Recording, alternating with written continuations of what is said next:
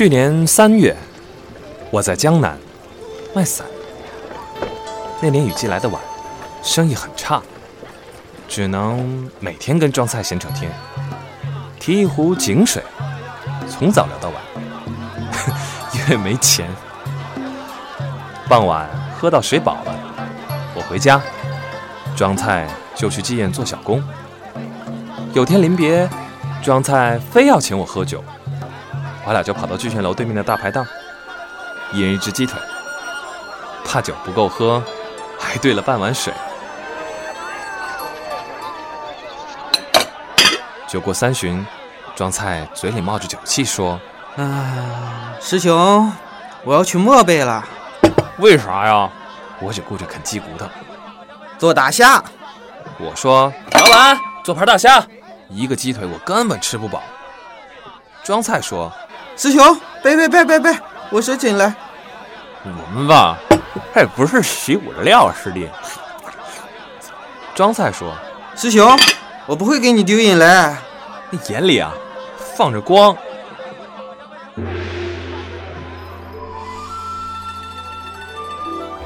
庄菜是我师弟，也是我发小，我们做了三年的师徒同学，最后又拜了同一个师傅学武。我比他早报到三天，所以呢是师兄。借了三天才凑够学费，是所有人的师弟。我学武是因为考太学能加分，本身没天赋。庄菜学武是想当大侠，可惜更没天赋。我俩是全班武功最差的人。每一年师傅都会举行比武淘汰赛。按照学号，每次我都跟庄菜一组，把庄菜打得头破血流，顺利晋级。他是我唯一能打过的人。打了两年，我不敢打了。我发现晋级后会被别人打得头破血流，于是，于是换了庄菜去挨打。K.O. 庄菜没天赋，但每次都不输气势，嗷嗷的向前冲。勇猛无比，对手以为他会咬人呢，于是下手更重。每年比武后，我都要陪庄菜住半个月医馆。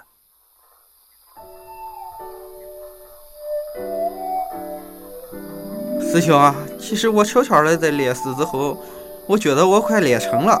哎，你小点声，把医馆弄塌了，赔不起。师兄，我不会给你丢人的。哎，不如你练那个铁布衫吧。你这样下去，会被打死呢。子雄，你听，我给你吼一个。哎，别别别别别啊！你先积攒内力为重。那天从医馆出来，我听见了张菜的吼声，的确很大。虽然后来我知道，那是大夫给他扎针灸疼的。学武的第五年，发生了两件事。第一件呢，是我奶奶去世，我要回家守孝。第二件呢，是庄菜成了师傅的关门弟子，师傅见他嗓门大，安排他练千里传音。临行那天，庄菜去送我，路上有事儿耽搁了，我赶着上船，船开了很远，才看见他在岸上招手。哎，师弟，今年你不要参加比武了。庄菜听不到，我又喊：“哎，哎，师弟，我枕头底下还有两张春宫图，你帮我藏起来。”庄菜听不到，我再喊：“师弟，你有什么话要说吗？”师兄，回去帮我看看两头过得好不好。我不会给你丢脸的。清晰入耳啊！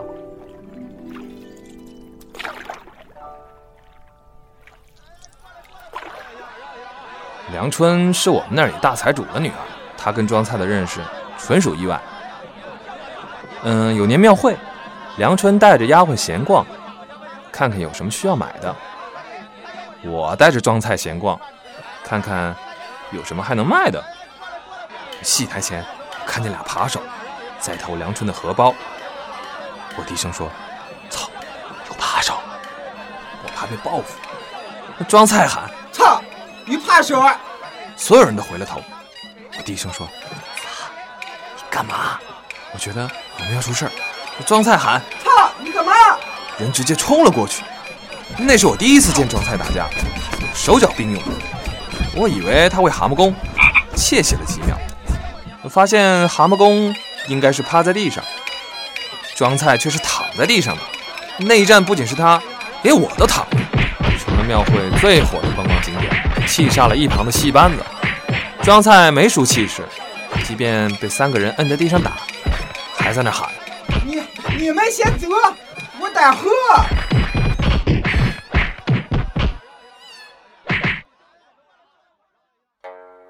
梁春当天吓跑了，第二天派了人来慰问，没带钱，扛来了一个写着“侠”的牌匾，我很失望，因为这牌匾估计也卖不出去。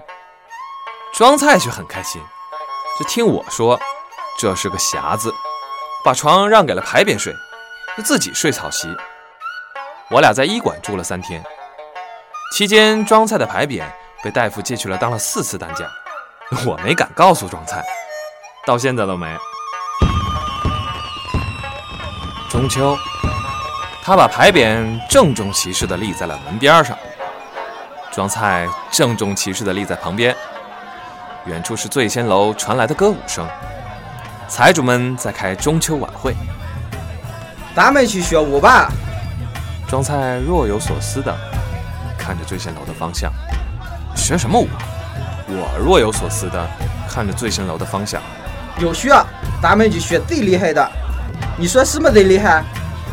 听说，听说最近流行波斯舞，应该很厉害。好，我们就学波斯舞了。从哪里学？你身后啊。我身后。庄菜被倒下的牌匾拍个正着。庄菜。又住回了医馆，这次没有牌匾。梁春不知道从哪儿听说了，以为庄菜是上次打架的后遗症，终于亲自来看了。梁春是大家闺秀，庄菜是打架断后，他们俩的缘分，我觉得比戏里唱的还假。看着对仗，其实一点都不公正。梁春这次终于带钱来了，那庄菜死活都不要，我想收都没法收。梁春走后，我很生气，挨打我也参与了，我应该有钱拿的。我说那是我们辛苦钱啊，为什么不要啊？庄菜说不辛苦不辛苦，那是我们拿命换来的，你应该要啊。哎，命还在，命还在，哎，那么多钱。哎，你就不动心吗？啊，动心了，动心了，两村真对。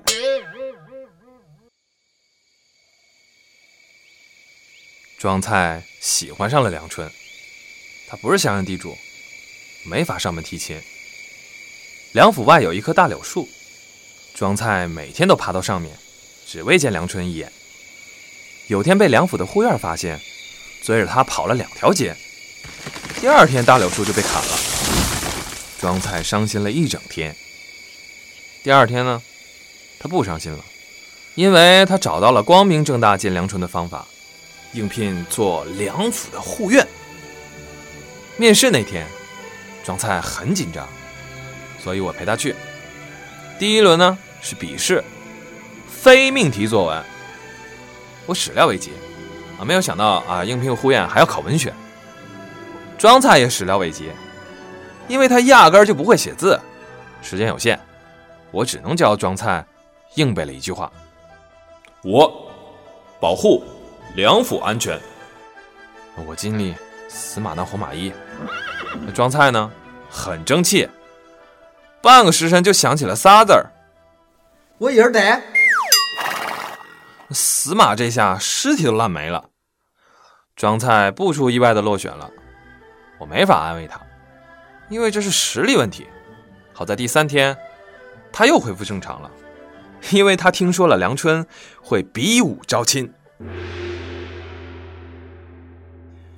比武的日期定在了第二年的元宵节。庄菜把那天在黄历上狠狠地画了个圈儿，开始每天勤学苦练。那段时间，我整日都见不着他，只能在他家院墙外听见他哼哼哈嘿的声音。庄菜，你可要加油啊！我默默地想。半个月后，庄菜把我约了出来，我们在湖边见。来，试试我的能力，是啊，来骑上来。然后呢？你负责出拳，我负责移动，我们配合。庄菜的内力没有进步，但腿力呢，起码有了进步。背着我在湖边疯跑了一圈，然后我用一炷香的时间才给他讲明白：比武招亲是最不接受团体组报名的，因为奖品没法分。庄菜很失望，然后我又用了半炷香的时间给他讲明白：小时候玩的骑马打仗不算是武功，他当年再拿手也没用。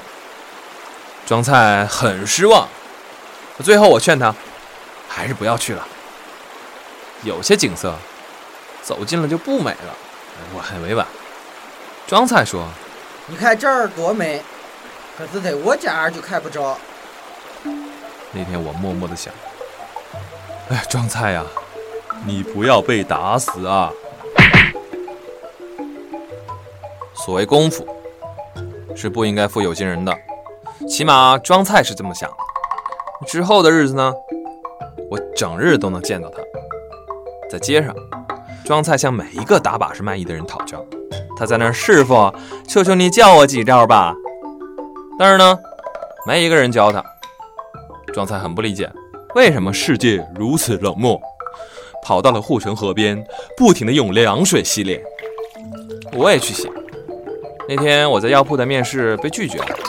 连学徒都没当上，我劝庄菜，世界就是这样，那些人教了你，自己饭碗就丢了。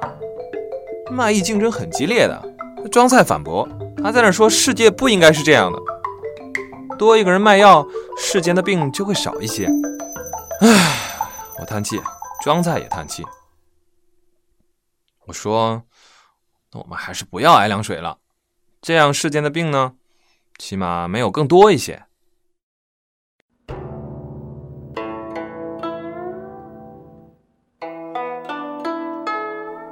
白驴过隙，很快就到了比武招亲的日子了。那年春节，我是跟庄菜一起过的。我们没吃饺子，把过年仅剩的一点钱给庄菜报了个短期培训班，练少林长拳。我在培训班外头等他。很饿，但我觉得这钱花的值得。庄菜这下没有遗憾了。过了子时呢，庄菜提前出来了，我很不爽。我说：“你不回去练功，难道出来吃饺子吗？”我又说：“你不回去练功，你对得起我没吃饺子吗？”我再说：“你听我的，好好练。”你腿力好，练了长拳等于如虎添翼。当了良家女婿，饺子随便吃。庄菜说：“那些和尚都在吃饺子，都有大葱馅儿的。”庄菜的学费被骗了，我们不敢要啊，因为打不过。庄菜咬着牙，在培训班外面撒了泡尿。他努力的想。把尿呢撒过院墙，然后落在那些假和尚的饺子里，很不意外的失败了。最后呢，庄菜用尿在地上写了个“匣子”。我在那想，庄菜的尿怎么这么多呀？哎，我又想，庄菜你竟然会写字儿了。比武招亲来了，那天万人空巷。梁府外水泄不通，客栈前停了无数的高头大马。直到庄菜领了选手号之前，我都在劝他还是不要去了，这里人太多了，很难把你送到医馆去啊。庄菜轻轻摆手，直到庄菜登台前，我还在劝他还是不要去了。你看那个人都打倒四个人了。庄菜轻轻摆手，我看着庄菜轻轻摆动的五指，心想：你是这么想做第五个吗？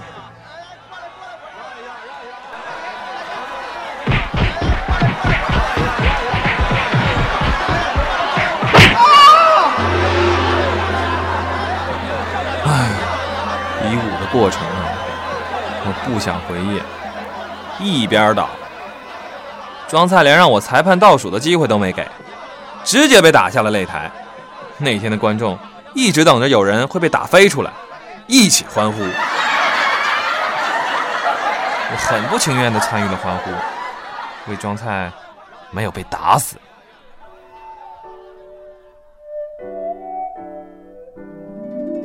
最后的胜利者呢，是一个军官，虎背熊腰，武功很好。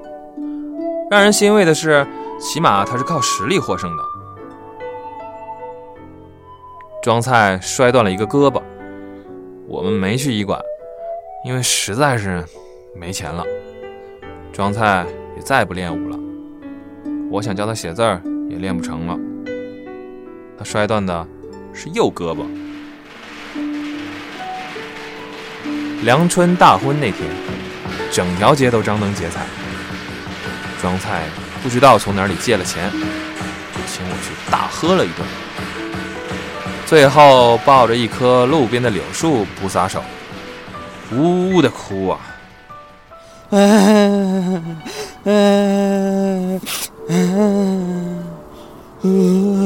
走吧，不是属于咱们的人生。哎，走吧，我看你已经尽力了。哎哎，你管谁借的钱？我帮你还上。你拖我一下，我想在树上待会儿。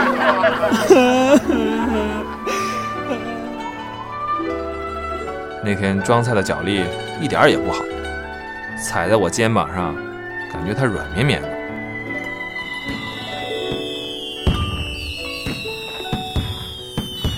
那天梁府的烟花非常绚丽，我觉得一点儿也不美。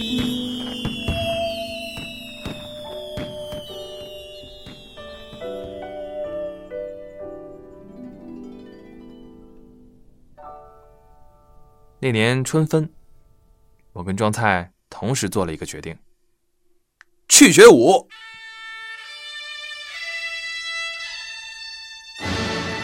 组里跟我同辈分的人都考上了太学，我爹觉得抬不起头来，我在这里也待不下去了。庄菜组里没人能考得上太学，但梁春结婚了，他在这里待不下去。启程那天，我在街口牌坊下等庄菜集合，等了很久他都没来。日落的时候，庄菜来了。灰头土脸，你怎么来的这么晚啊？我们应该一早就上路的，你怎么连行李都没带啊？路上的干粮呢？哎，你倒是说句话呀！庄菜一把背起我，一口气跑了半里路。他腿力很好，一点不累。他的手力呢更好，我从他背上死活下不来。到了河边，庄菜把我放下。庄菜说：“你一定要请我一大侠呀！”我说：“你要干嘛啊？”却只看见庄菜飞奔而去的背影。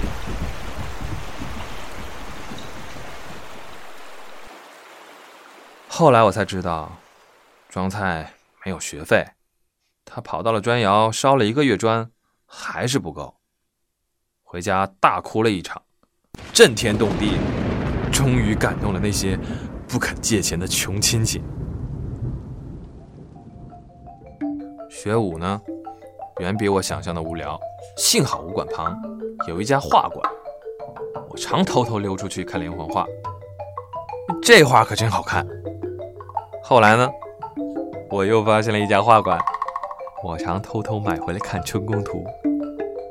这一图可真好看。有次庄菜发现了我的《春宫图》，哎，师兄，这是什么啊？你别打开啊，这这是武功秘籍。那我为什么不能看？这个这是夫妻一起才能练的鸳鸯剑。那我更要看，我以后要跟梁春练。要看自己买去啊！给了庄菜一拳。那天我想，庄菜啊，我可是为你好啊！你要是看不懂，真去找梁春练，会被打死的。那天呢，我又想，庄菜，我是为你好啊！你要是看懂了，想起梁春在跟别人练，你会伤心死的。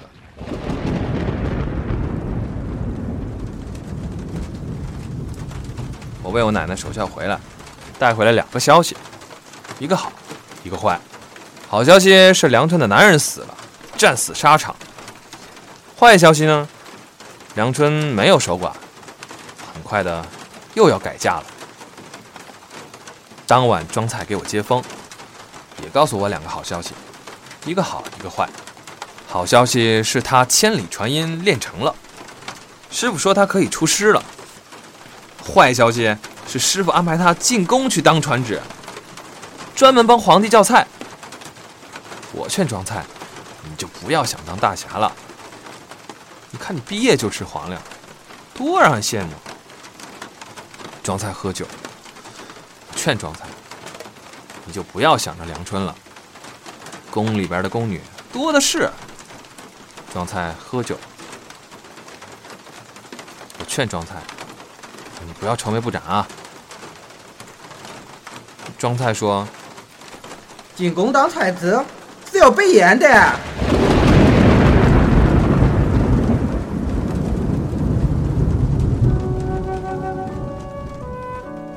那天我才知道，我在守孝的时间里，庄菜跟梁春联系上了，每天来往的信鸽多达数十只。有次我在庄菜的枕头底下。发现了梁春的信，很多纸上只有寥寥的几个字：“等你回来。”大片大片的空白。我想啊，哎呀，梁家果然是有钱啊，好奢侈。我又在庄菜的枕头底下发现了他没寄出去的一封信，上面歪歪扭扭的几个字：“等我回去。”大片大片的空白。我又气又喜，庄菜妈的，你真是有钱啊，好奢侈啊！那庄菜妈的，你能写这么多字儿啊，好厉害呀！庄菜没进宫，我也没考上太学，我们成了那一届最没本事的两个毕业生。我没敢回家，跑到了江南做小贩。怕我爹的目光，庄菜没敢回家，也跑到了江南做小工。我不知道他怕谁的目光。有年中秋，我实在想家，忍不住给家里写了信，无意问起了梁春。回信告诉我，梁春等了庄菜一年，后来等不下去了，草草的改嫁了。结婚那天。依旧张灯结彩，车水马龙，但梁春哭了。第二天跑到庄菜家，要回来那块牌匾，说庄菜言而无信，配不上匣子。我把信读给庄菜听，庄菜也哭了，拽我去狂喝了一顿。那晚，啊，我莫名其妙的想起了很多事。却又觉得自己莫名其妙的忘记了很多事。第二天我才想起来，那晚装菜在一棵柳树上，一直重复一句话：“师兄，我在这里，怎么看不着他呀？”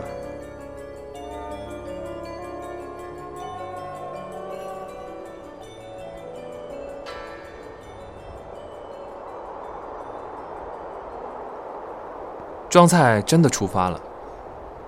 三个月后，我接到了庄菜从漠北发来的信。七个月后，我接到了庄菜从大理发来的信。一年后，我接到了家里发来的信。庄菜死了。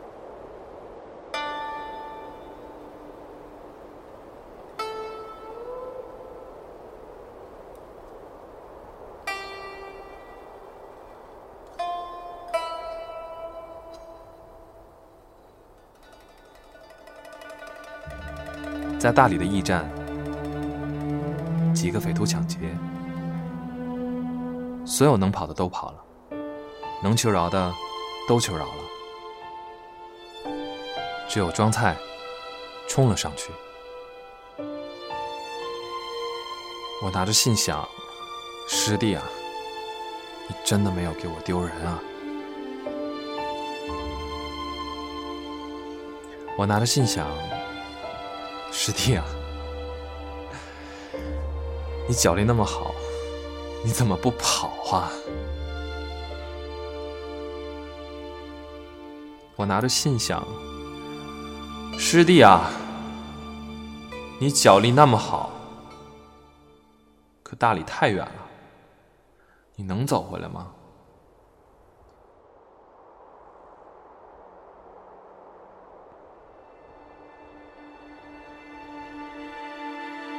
我回家了，为了接庄菜。大理实在太远了，庄菜的尸体没回来，只回来了一包带血的衣服。我掏钱给庄菜立了一块墓碑。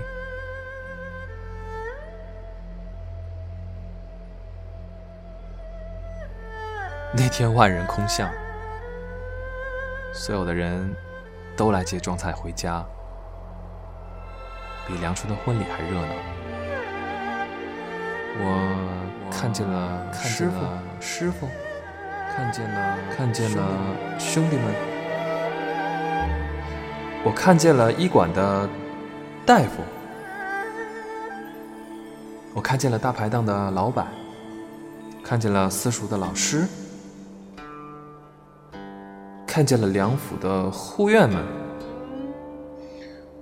呃，看见了，看见了骗钱的假和尚，看见了打把式卖艺的人，看见了装菜比武的对手们。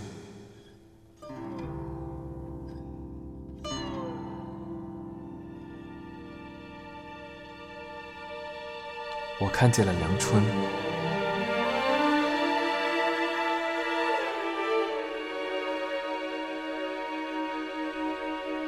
看见了庄菜，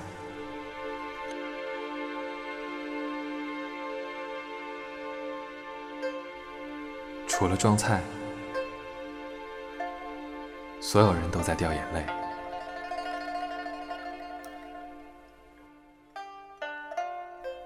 我闭着眼睛，不想让庄菜看见我哭，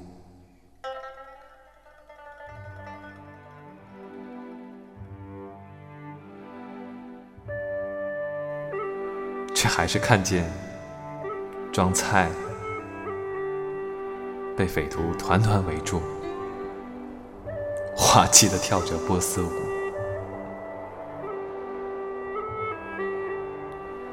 却没有一个匪徒能近他的身。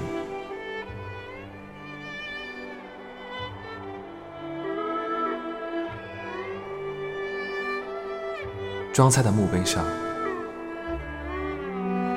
只有一个字：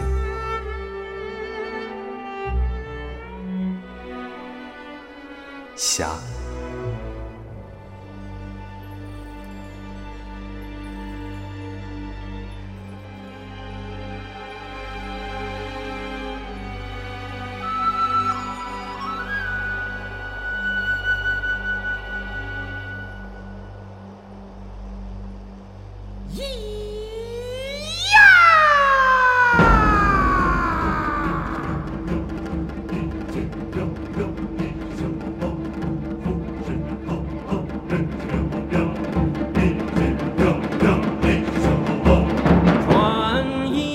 天荒